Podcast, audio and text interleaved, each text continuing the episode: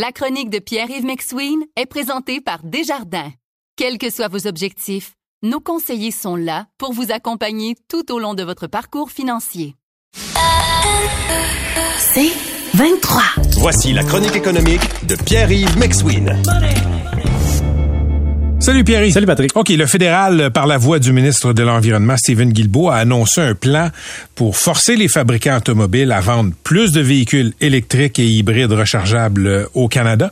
Et ce qu'on vise, c'est que tous les véhicules électriques en 2035, tous les véhicules vendus en 2035 soient électriques. Ce qui est un peu moins ambitieux, disons, que le plan du Québec. C'est vrai. Et il y a une notion aussi, puis on avait, j'avais parlé en début de semaine, il y a une notion, par, comme aux États-Unis, c'est-à-dire une compagnie comme Tesla qui ne vend que des véhicules électriques pourra vendre des crédits aux concessionnaires, aux fabricants qui ne respectent pas les standards. Et donc, ceux qui font des véhicules électriques vont se faire subventionner implicitement en étant rémunérés par les autres qui ne répondent pas aux standards. Et Ça, c'est pour forcer la main à l'industrie, ce qui est une chose, une façon de faire.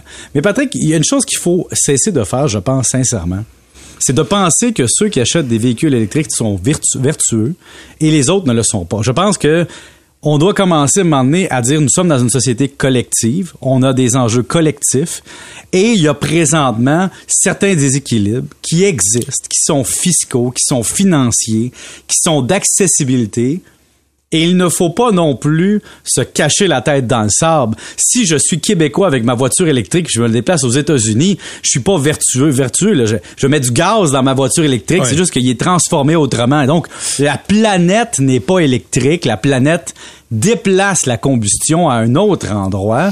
Ça peut être bon pour le smog dans les villes, mais ça ne fait pas que si vous roulez 500 km en voiture électrique, vous êtes une meilleure personne. Et puis l'autre affaire, Pierre-Yves, c'est que euh, si tu roules en véhicule électrique, c'est que tu as probablement un plus gros revenu disponible aussi, parce que les véhicules électriques sont pas mal plus chers que les autres véhicules.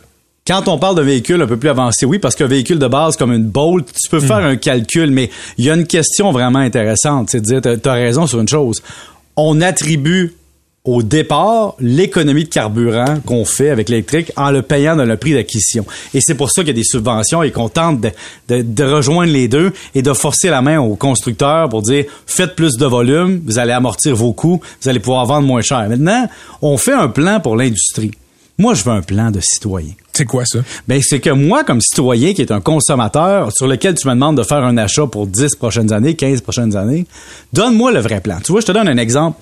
Près de chez moi, il y a un stationnement qui est en rénovation et là, on vient d'installer des bornes collectives. Super, je suis content. C'est sympathique, des bornes commerciales. Bon, mais quel est le plan? Puis je le demande, je le répète, les autorités politiques, on ne le sait pas, Patrick. On ne sait pas quand est-ce qu'on va baisser les subventions. On ne sait pas si on va charger plus cher pour les kilowattheures consommés avec le- la voiture à la maison. Va-tu commencer à avoir des tarifs variables? On dit que non, on ne sait pas. On ne sait pas quel sera l'impact sur les locataires qui ont des voitures à Montréal ou dans les ruelles où sont vertes, les ruelles qui sont inaccessibles l'hiver, les ruelles qui sont bloquées par des blocs de béton. Donc, qu'est-ce qu'on fait avec l'offre qui n'est pas euh, euh, chez soi.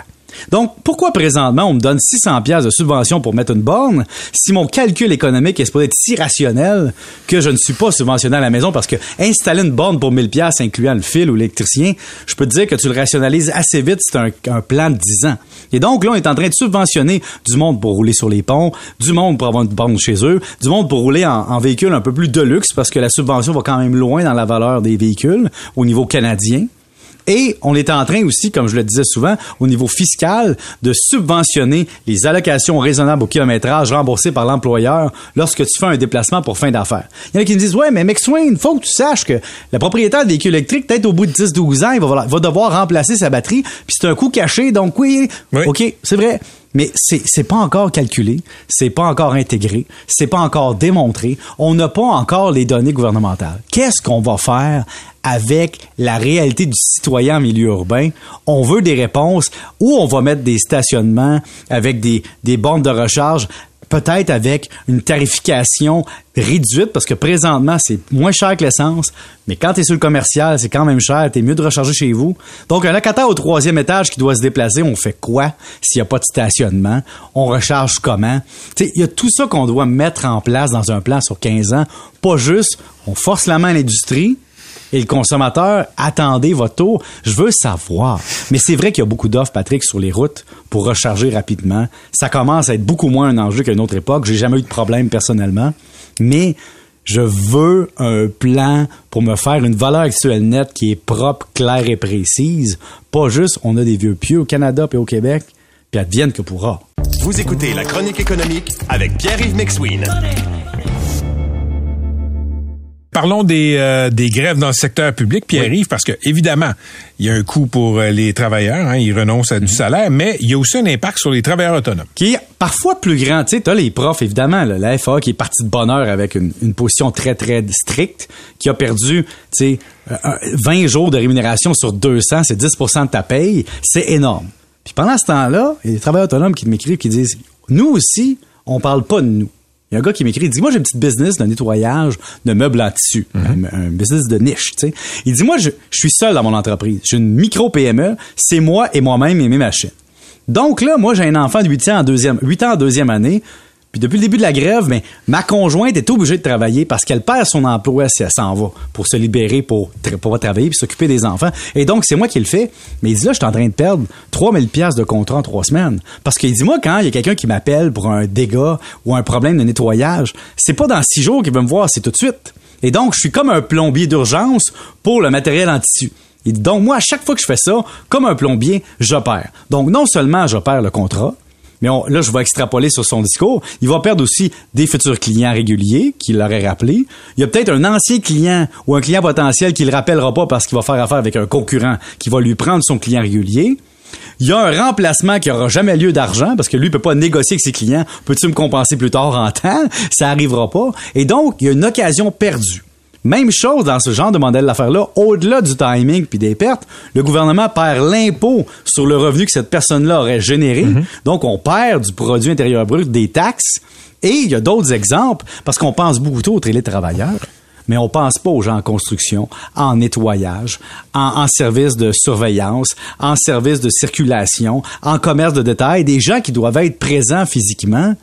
Il n'y a pas un employeur qui va dire Ah, t'as ton enfant à la maison, tu, tu, sais, tu, tu rentres pas, puis on va te payer quand même. Et donc, j'aimerais qu'on estime, bon, j'aimerais pas, on le fera pas, là, mais on est conscient que oui, il y a les profs, mais les dommages collatéraux sont là pour beaucoup de personnes dans le système qui est non public. Et depuis quelques jours, Pierre-Yves, là, dans les commerces, je me le fais dire, restaurants, boutiques euh, de, de, de- d'articles de cuisine, beaucoup, euh, beaucoup moins de monde. Le chiffre d'affaires a planté parce que il y a un effet sur la clientèle. Il y a, il y a, tu sais, il y a- il y a plein de gens qui sont en grève, qui ont moins de revenus disponibles, beaucoup moins. Donc, ça dépense beaucoup moins, semble-t-il. Demain, je vais pas au restaurant sur l'heure du midi parce que mon fils est avec moi, je m'en occupe. Ben oui. La même affaire. Et j'ai une resta- restauratrice qui a un bistrot. Elle me dit, Pierre, tu sais, moi, j'ai des clients réguliers qui viennent prendre un café, qui viennent prendre un croissant, et qui viennent prendre un petit repas. C'est comme leur pause de la journée dans leur travail. Puis quand ils rentrent chez eux le soir, ils s'occupent de tout. Et là, ils sont dans une situation où ils n'ont pas cette possibilité-là. Et donc, je perds du chiffre d'affaires. Donc, tu as raison.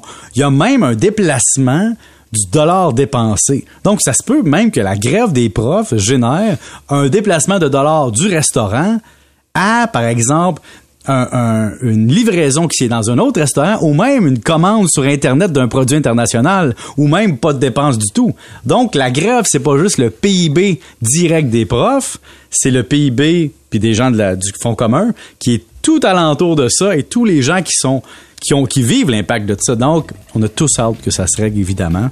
On souhaite bonne chance aux deux parties, puis on souhaite vraiment, pour le bien collectif, que tout se règle dans le plaisir et l'allégresse des deux parties. Je pense qu'on n'en est pas là, mais je te souhaite une excellente soirée. Salut. Salut.